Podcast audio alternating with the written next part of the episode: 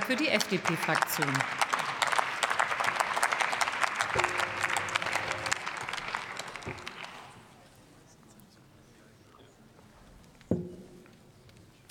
Sehr geehrte Frau Präsidentin, sehr geehrte Damen und Herren, Herr Möseburg, nachdem Sie sich gerade über den Zustand der Ampelkoalition beschwert haben, ich glaube, der Zustand der Anwesenheit Ihrer Fraktion ist viel beschämender.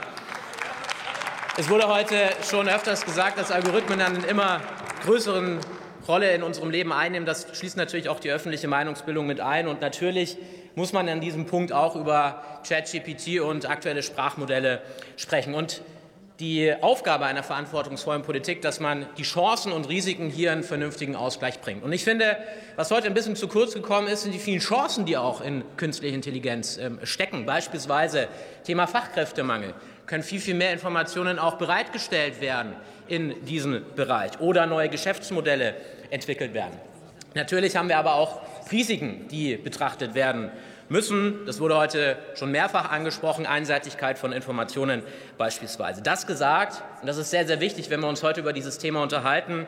Und da liefert auch der TAP-Bericht einen wichtigen Beitrag. Eine meinungsheterogene Öffentlichkeit, die ist ein Grundbaustein unserer Demokratie, denn sie muss Meinungsfreiheit sicherstellen. Sie muss aber genauso auch Transparenz über Falschinformationen geben. Und das ist vor allem in Ihre Richtung gemeint, liebe AfD-Fraktion, lieber Herr Renner. Und der Blick nach Brüssel, der zeigt das hier auch schon in die Wege geleitet worden ist, beispielsweise mit dem Digital Service Act. Dort ist festgeschrieben, dass Algorithmen auch transparent sein müssen und illegale Inhalte gelöscht werden müssen, beispielsweise die ganze Hass- und Hetzrede, die von Ihnen immer wieder in den sozialen Medien verbreitet wird. Und natürlich auch die KI-Verordnung, die jetzt in der finalen Abstimmung ist und künstliche Intelligenz regulieren wird.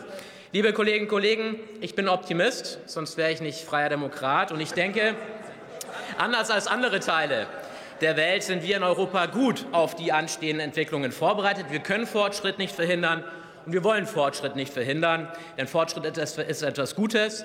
Man muss nur das Positive daraus ziehen. Herzlichen Dank.